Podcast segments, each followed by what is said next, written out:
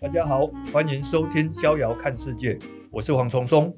今天在我们身边的是风传媒总主笔夏珍，夏珍姐你好，黄总好，各位听众好。哇，很高兴又邀请到夏姐来到我们的节目。那我们今天要聊的是，当然是最热门的，就是刚刚结束的总统选举。嗯，夏姐回台中投票。对。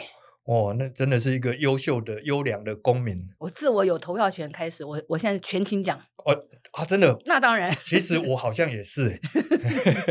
那这一次这个总统大选啊，还有立委选举，嗯、这个结果是不是跟夏姐事前预估的是接近？我这时候可以讲了哈，我在投票前有给一份。封关前民调的私讯给老老板，哦，当时我给他的那个民调数字是三七三四二五，三七三四二五，哎，蛮准的，蛮准的吧？蛮准的，蛮准的。所以大概心里头是有数了。那那因为后来选战到最后，其实大大家都知道选情蛮紧绷的啦。对。但是这个趋势看起来是因为紧绷的意思，就是真的非常近。对，确定的就是科比一一定是第三。虽然后面他一直讲说他可能冲到第二，嗯、那都是选战操作的手法。嗯、这个一二三的这个排序是很清楚的，差别就在我我是一直相信国民党最后要拉要冲突破那百分之三百到五。嗯，当然他就侯友宜要如果要争第一的话，要突破百分之三到百百分之五。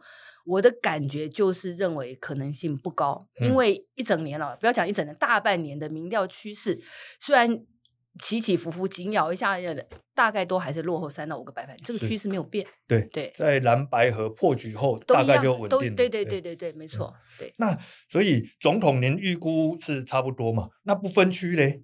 不分区的投得票率，其实我感觉，我其实本来预估民众党会不会好一点？好一点。坦白讲，我觉得是民众党比我预期的差了。是，那时候都估计说可能十席起跳。本来是希望是这样嘛，那看起来没有办法。对，我是把民进党低估了一点。那时候我不觉得他可以拿到十三，我可能我觉得大概十二席左右。你是呃，你你俩估低，我也认为民民党所以算是还不错了。这次坦白讲，对，靠着王一川他们跟的已经够够厉害的了。对，那立委的席次呢？因为三党不过半，应该是大家的共识了。大家都知道了，就心里是有数的了。对，只是说没想到民进党也，我还是我也我也低估了他总席次的。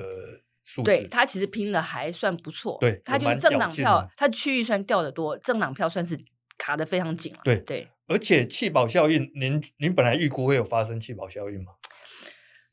我其实不太认为弃保会发生，啊、因为蓝白哦，坦白讲，蓝白。政党的歧义性是蛮大的，嗯哼，而且还有柯文哲，从一开始他们在谈蓝白合的时候，我的个人的想法就不太认为会成功，嗯、所以我上次来受访的时候，我讲到说我最意外的就是马马前总统 竟然促成了蓝白六点共识，那是我这一次选举的唯一的意外，因为我觉得是不可能成功。嗯、那最后勉勉强强，最后的这样的过程中，坦白说是让蓝白特别是蓝的啊、哦。心里头是受伤蛮重的，到现在这个伤痕，我觉得都还没有办法复原。嗯，对，可能还要经过一段时间吧。是，对啊。如果如果蓝白可以合，哎，如果蓝白都不能合，那弃保效应发生的机会，其实就可以推想是不大的，就不大了。就是它能够流动的是比较小。那当然会希望说有一些不要讲中间选民或者经济经济选民，就是说我要投有利的会当选的那个、嗯、那个票到底是会有多少呢？我认为会有，但是会不会有大到多到可以足够移转版图、移移转成败的版图、扭转成败版？嗯、我认为几率也不是那么的高。嗯，所以结果证实是这样的状况。对对对对。但因为蓝白河其实就破局嘛，所以没有真正的在总统大选这个、嗯、这个层面是没有真正蓝白河。不过。现在有所谓的蓝白河示范区，就是台中嘛，哈，台中。那台中市立委的蓝白河看起来成果蛮丰硕的，嗯、国民党在八个席次里面拿到拿下六席，就跟上次是翻转的。上次他们好像是二比六，嗯，这次变成六比二，就拿回来了。嗯、但所以如果有人在说了，说哎，如果蓝白真的合，那总统大选的结果也许就不是赖清德当选了。我认为这样的推估是正确的。嗯，虽然有人说柯 P 的票不一定都到蓝那里。是，他如果他不选的话，他的票大部分搞不好会回回流到绿的，所以赖清德也未必介意两强对决。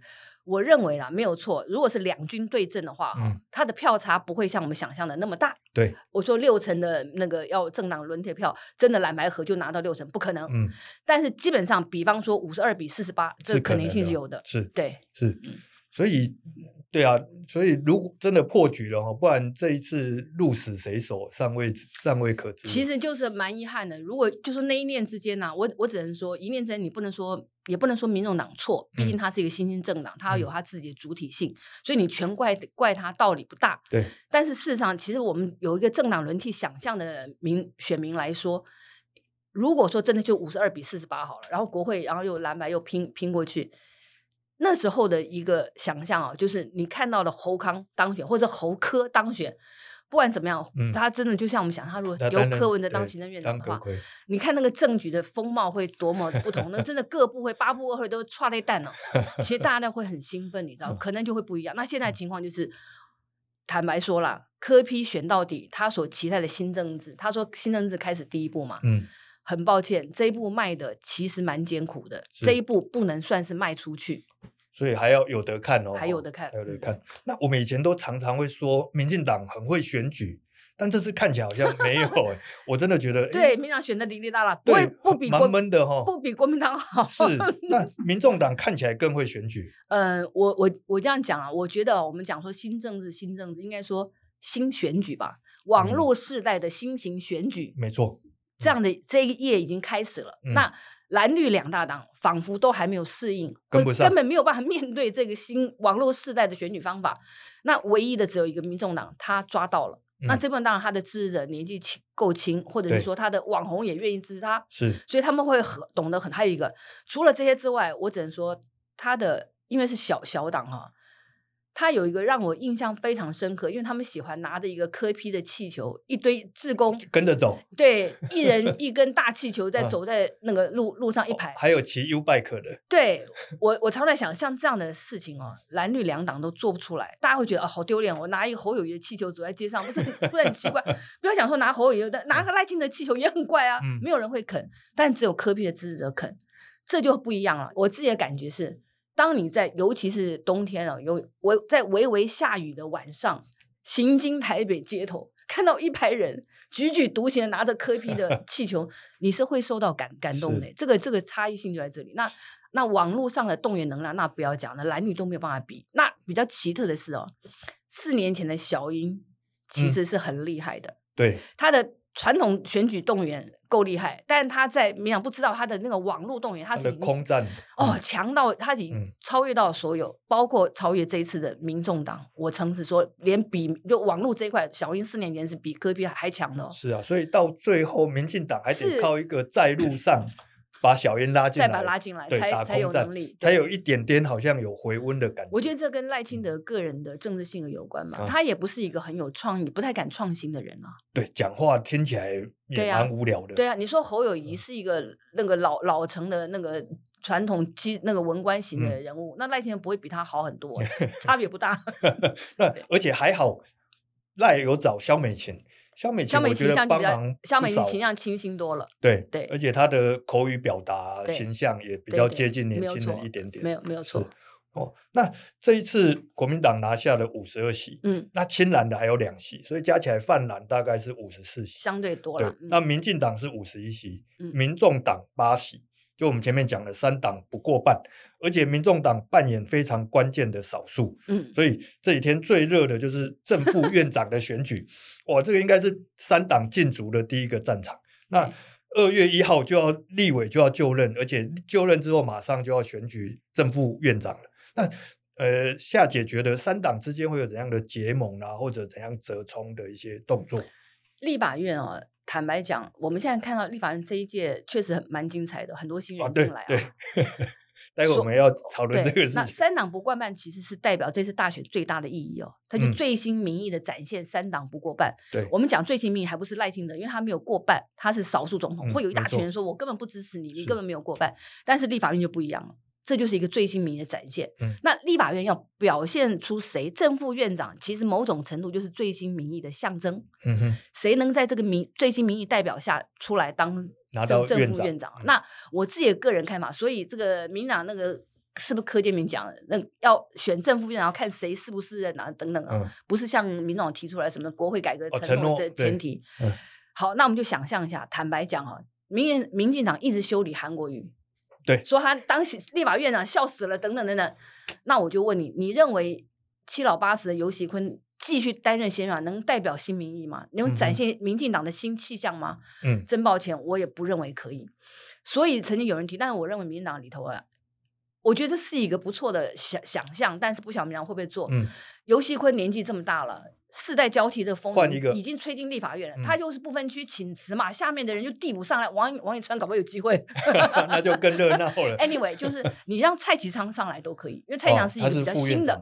那我至少代表一个新世代出来，我觉得在。Bargain 的时候，可能都还比较谈得出来，嗯，听起来比较有新意的。看起来是。嗯、那国民党那党韩国瑜，大家熟悉他是选举中心，但我觉得他的形象有被过度贬义了。他其实因为在立法院也是战将型的人，而且不要忘了，嗯、当年立法院朝野那个也曾经有过那种和解朝野合纵连横这一套啊。韩国瑜是清楚的，他懂的。我只怕他太懂，他很熟悉老政治的那一套。嗯。这个他懂融合啊，那个调和顶来，这个完全不必担心。他到展现怎么说新民意，怎么期待新国会，怎么期待政府要怎么办，还有期待国会的制衡是有什么角色？我觉得这一点他可能要刷新一下他在民众中的形象吧。对，我觉得这个是他可以做的。那看起来国民党是希望韩国瑜能够拿下来，那就看民众党是怎么去选择了。嗯，我倾向哈，因为。立法院的正副院长，每个人都是候候选人，是立委互选产产生嘛？对对，所以民党第一轮投票不见得要支持谁啊，就大家都投自己就好了，就反反正就让候选人都没有人可以过半，然后再进入第二轮，就是最高票的那个，再再进入去投。那时候有此一说，说到时候我们讲可能开放投票啦，或者但黄珊珊说要团进团出嘛，那我觉得这一部分呢。我不晓得他们会不会 提出临时动议，要求第二轮投票的最高票的两个人各自提出国会改革政见，不然黄国昌的很好笑，立委互选谈什么政见？就立委立法院选举就没有政见这件事情，那看他们要提出临时动议，要不然的话就可能就要想。但是民众党要决定一件事情，嗯，当你要做在野制衡监督的时候，你跟谁合，就代表什么？立法虽然立法院长要。意识中立了，但是那就象征意义嘛。我是站在权力者的对立面，嗯、还是我在跟权力站在同一阵线？这个是他们要去想的了。所以他还有可能跟绿合的感觉哦。我觉得就权力的合纵连横来讲，不可能啊。嗯，那比较好玩的是这一次新任新来的立委有 谢龙介，嗯，龙介先嘛，哦、嗯，一生只监督。赖清德一人的，然后黄国昌也进来了，这个战神，然后国民党的徐巧芯、罗志强都是空战非常强的人，特别还有跟韩国瑜狭路相逢的王世坚，还有黄杰，嗯，这个这些人都个人的风格都非常强烈，所以这个他们就要走马上任了，那会给立法院怎样的新的风貌？因为其实很当然，刚才点了很多人了，但还有更多人我们没有点到。嗯、但是有几个我特别提一下，黄杰还没进入立法院，就显然不知道立法委员在干嘛。真的，立法委员要监督行政院，监督行政官员，不是监督你的立委同僚。就这一错这一点哈，那你想象一下，黄杰很杰出，因为韩国瑜当市长的时候。他进到那个，虽然他是羞辱，以羞辱市长的方式质询，嗯、但非常抢眼。陈其迈一当市长，他其实用处就不大了，嗯、就完全不知道他在他在干嘛。就过去这一年，他在到在高雄市议会干嘛，不晓得。所以呢，黄杰如果还要扮演护航的角色，他的下场啊不会比范云好很多。虽然他是区域的，就是他忘记自己的角色，对立委的职权可能没有搞清楚。那反而是王世坚，我倒。蛮期待他会扮演什么角因为他其实他知道，他就这一部分他的对应哦，嗯，就是明代的角色他是很清楚，嗯、可以看看他会怎么玩。嗯、韩国瑜他如果真的选上了立法院长的话，哈，我不认为他院长没有什么表现，你只要意识中立，对，不要让朝野两党骂你，这个是就是最最好的。但是要准时开会。那呃，这一点大家是笑他，嗯、我只能说。这是恶意中伤。对准时开会这个事情啊，嗯、对韩国人来讲并不难。不是不是，立法院开议九点钟是个事儿吗？又不是六点半，对不对？这个不会是个事了。是。那他如果没有选上院长的话，那估计他可能就是党团吧，要不总书记长还是干事长什么之类的，哦，就看看他会扮演这样。那就这边来讲，个人意识表现，三长个人意识表现其实也不宜太突出，他要把机会让给他的同僚们嘛。就这部分就看他到时候扮演的角色到底是什么了。但是我提醒一下，因为立法院里头啊，每个立委都很想要表现自己，但是有时候表现太过或争议太过，就你表现超过的时候，风险其实也蛮高的。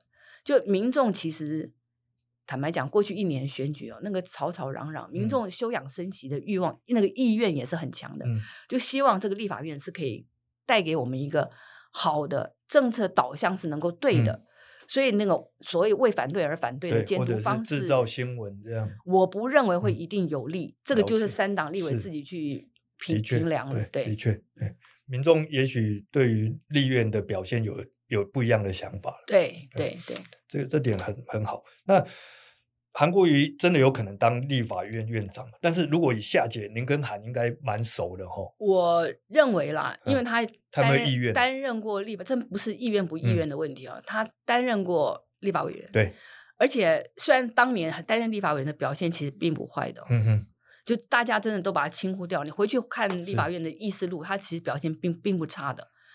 然后呢，他。只有因为大大家因为民党把他的形象抹抹成那样，我觉得他必须要重建他专业国会议员的那个风貌。对，他可能要更端庄严肃一点。是，他喜欢讲的那个马英九喜欢讲冷笑话，那个韩国瑜偶尔会喜欢他带一点点颜色的笑话。嗯、以后我会建议他这种笑话你不用讲了，你就最好就是让大家看到你的专业程度，因为你的意识攻防啊，韩国瑜其实是懂的。嗯，但是你如果当了院长，你攻防你也。不宜用啊！你那你要放任他们去攻防，但你要在攻防之中取得一个仲裁者的角角色嘛。是的。那这边我认为他是可以。那因为他担任过立法委员，他如果不不选这个院长的话，重回立法院对他来讲意义并不大。嗯，因为而且之前好像蛮多人是用这个号召，是号召韩粉，就他也要有一个，就就是他坦白讲，我们讲这次选举韩粉韩粉，我也想什么粉啊？这次韩粉就等于是崩崩溃掉了嘛。那韩国我说要重建的意思就是说，你要重新恢复人家对你的信心，嗯，表示你曾经带领过的旋风那是有意义的，并不是一头热的，嗯，那这个我觉得，我认为啊，他是一个终究是资历，他也很他是聪明人，然后资历也蛮深的哦，对。他只要有心做，我觉得他是可以做得好的。嗯、还有一个，别忘了，他有个很好的师傅叫王金平。哦，当了十七年的院长，他 对他跟王金平交情很好，很多熟悉不熟悉的他，我觉得他会请教他。嗯、那王金平因为是比较是老政治啦，嗯、那韩国瑜在请益老师傅之外，他要展现新风貌这一边这部分，他可能就要跟他的立法院比较年轻一辈的。那个同同志同僚去学了，嗯，搞不好是一个好的尝试哦。我觉得是可以试试看一下嘛，不一样的那个，嗯，还有一个有一点可以放心，立法院有人讲说要罢韩罢韩了，不不可能吧？立法院 副院长他院长他如果做不好的话，是可以改选的，只要。你看，你要现因为现在过半都很少嘛。对。如果他真的做不好，民进党联手民众党推翻掉，我要重新改选立法院长是可以的，可以发生的。所以是时刻监督到他。他虽然立法委员是不能，他的不分区也不会被罢免，但是院长是可以换的，所以不用担心他选上之后四年他做不好，我还得要忍他四年，没这回事儿。是。所以他时刻要监督自己，要做得好。没错。那这一次的国会的情势，我们刚才就前面讲，就三党不过半。那。特别是总统还是弱势的总统，他就只拿四成的票。嗯、这个目前的状态就有点像陈水扁当总统那个时代，就是说这个弱势的总统，然后遇到执政党是没有过半的力，对就是朝小野大这样的状况，会对台湾有哪些影响啊？其实就是很可惜啊，因为赖清德本身不是一个有创新格局的人啊。嗯，我这样讲他，希望他如果他有听到的话，突然间三天一转念，我必须要做不一样的人。是因为你看两千年政党轮替的时候，阿扁其实蛮有魄力的，他敢，嗯、他看他选前就知道，就是两党不过半，就是都没有过过半的。他当时就提出要联合大内阁，他不是叫民主大联盟，他的进步大联盟还是什么？嗯、他那时候就想到这个，然后他就任之后。他的提的行政院长叫唐飞，对，也不是他民党自己人，他敢做这个事情。那赖清德就大家就会说，就不太感觉赖清德是有这个魄力做比较不一样的人，所以民党翻来覆去还在郑国会新潮流怎么摆平啊什么的，林佳龙啊、郑文灿还有机会啊等等讨论都都是这个。那现在就要看赖清德怎么。还有一个潘孟安也讲了，他讲一句话，我看了真的摇头不已。他说阿扁时代，阿扁的得票率也没有过四成。还不是能够干出很多大事，嗯，他要重新想阿扁干的大事，让那四年政局非常不稳定。不要讲说行政上倒阁，连阿扁自己都差点被罢罢免掉。这个这个这个政局动荡，其实大家不不希望看到。所以就这部分来讲，我觉得赖清德要，但他身边应该会有人提醒他，但是又很麻烦，嗯、因为民党有过两千年的经验，所以认为自己即便是少数都能够掌控政局，他们太有信心了。但不论怎么说，我觉得但赖清德可以试出一个善意来，因为我看这个三党不关，而且大家都提了，就是邀请总统到立法院国情咨文报告，并被党团咨询之类的哈、哦嗯。这个事情我觉得可以做，做而且必须做。嗯，那这个就是五二零他就任之后，我觉得立法院就是。不要用敌意的方式，就是说我善意的邀请总统来，因为一个新政局发生，国会这个问题，你要怎么面对我们国会？嗯，你要怎么做一个有权也能有责的总统？我觉得这很这非常重要，也让民众安心嘛。是，那、嗯、那当然，大家要就要想，因为五二零的时候，一第一个行政院长要组阁嘛，对，蓝白那时候提出要假投票了。那这个假投票呢，我认为赖清德要提名行政院长的时候，他可以参考。不是说找蓝，他第一个要考虑我这个行政长蓝白能不能接受，嗯，然后第二个，当我往外找人的时候，我自己的民进党团能不能接受啊？所以这部分这个假投票呢，它是可以拿来援用一下，这个不能够一意孤行哦。嗯、这个人选还不是党团接不接受，你可能还要问问民意会不会认为，哎，你这个行政长不错哟。好像行哦，嗯，那他就会化解你对你少数总统的质疑，觉得你是可以的，你可以提出一个我们相信的行政院长，我觉得这个是要做的。那到时候你看五月份四个月后就很精彩了，一下又要新的行政院长备询，一下又马上安排新任总统国情咨文，我觉得这这是大戏，而且我认为赖清德要做，为什么？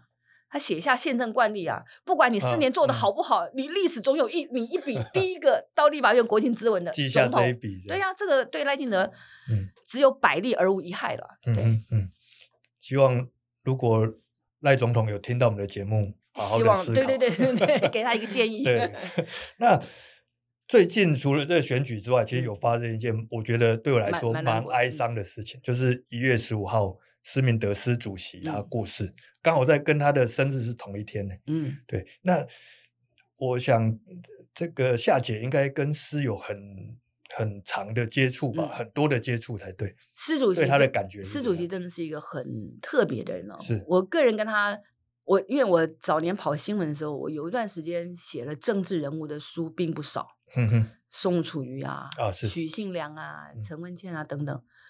那那个时候，施主席曾经找我去，也想说要不要帮他写个写东西。我当时其实是答应了，嗯，答应了之后，我就开始做功课，就找好多。因为其实我对党外不是那么熟悉啦，嗯、像我们这种受党国教育的人，嗯、我们就要做功课。当时写许相的时候，就做好多功课，党外怎么起来，就看了好多书。我一直看看看看，看的这个冷汗直流。我最后就到了市主席办公室，跟他讲说：“主席，我没办法帮你写，因为你自己的文笔这么好。”我根本写不过你，这个书就没有意义。我说你所有的东西，我就给他的一个建议：你所有东西只能自己写，不要找别人，不要找任何其他人写。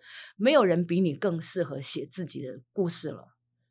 那他是因为真的是一个太特殊、太传奇的，因为你知道他坐牢很早，二十二岁，他还是军校生，是，而且还有一个他是家庭殷实、富裕的人，不不是穷人家小孩，他是富裕人家小孩，完全不需要做出。让自己就是他，他他可以很富裕过一生，轻轻松松，不要费力气。他却选择了一条、嗯、坦白讲，在我雷达范围之外的路了。而且我，我我我是一个政治启蒙很晚的人哦。是台独这两个字哦，我是当了记者之后才有概念的。我更不晓得台独是什么。而且现在现在的年轻人可能不知道那个时代讲台独是多严重的事情。多严重的事情，没有没有，那是要杀头的。是是是，那那。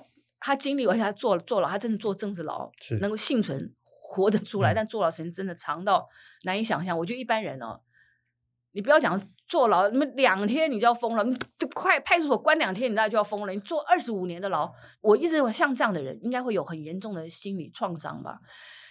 我自己接触过美丽岛受刑人啊，嗯，坦白讲，我认为或多或少，我就不点名了，或多或少都有影响。我觉得难以避免。对，对那他施主席是很特别。我说你怎么能够熬过那一段期间，嗯、而且保持自己的心理健康，而且最重要的，他愿意用宽恕画下所有痛苦，做以宽恕作为画下所有痛苦的据点。是这个，我觉得太难得了。是。然后他在政治上，你不要认为他坐牢那么久就不懂得政治现实，他太懂了。当年。他跟新党的大和解咖啡，差点把国民党的立法院给翻掉，差一票。对，就是民党自己不争气 跑票嘛。他本来可能成为第一个民进党的立法院院长。是，那你看当时民进党跟新党对立成那个样子，族群对立到那么厉害，他都能够喝这个和解咖啡。如果当时的我们的政局就翻过来的话。台湾早就不一样了。对，这个是走蛮前面的。是是是。我另外一个印象深刻是两千年那时候，就是陈水扁当选。是。那就是刚才前面讲的“朝小野大”，所以那个时候施的建议是组执政联盟。是啊。嗯，那个算怎么讲？想法很新颖，是，而且是超过，就是我们刚才提到，希望赖富也许也可以想一下。对呀、啊。参考一下。其实阿扁那时候找唐飞当行政院长，就多少也算只是他不愿意做政党，做用政党谈谈判的方面，因为政党谈判可能就整晚买我的饭就给了国民党吃，这才是。那我要分享我比较个人的，嗯、你说，我小时候第一次，我大概是国小二年级的时候、嗯、知道施明德这个人，然后那时候我最怕的就是他忽然出现在我家厕所，因为那个时候逃亡。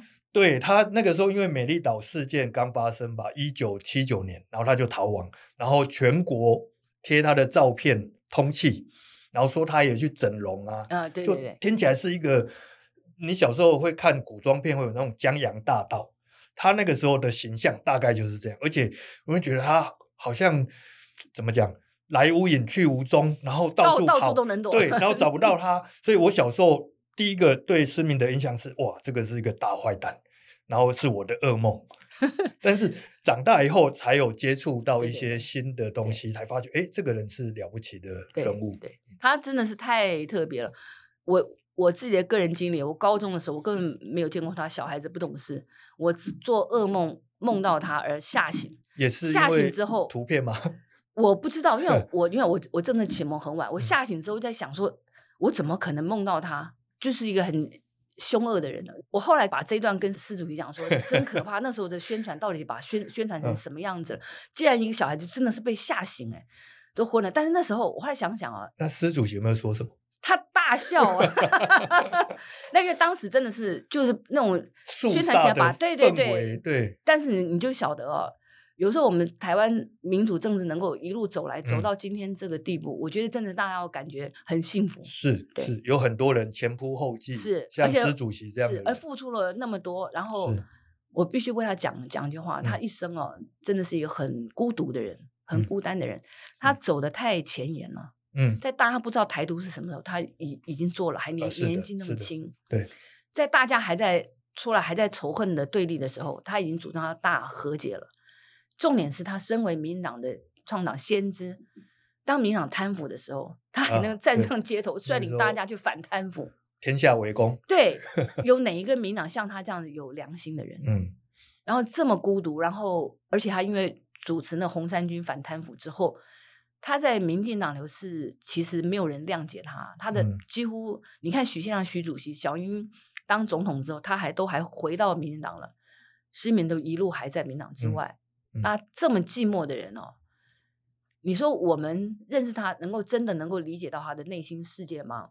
我觉得我们可能无法了解。这就伟人的心灵哦，真的是我们碰触不到的这这一块。他就他走了蛮遗憾的，因为他生病嘛，那真的是也没有办法。我只能说他到最后的那一刻，我认为啦，台湾没有给他应有的重视。对，嗯，我也觉得，我印象里面他就是一个留胡子。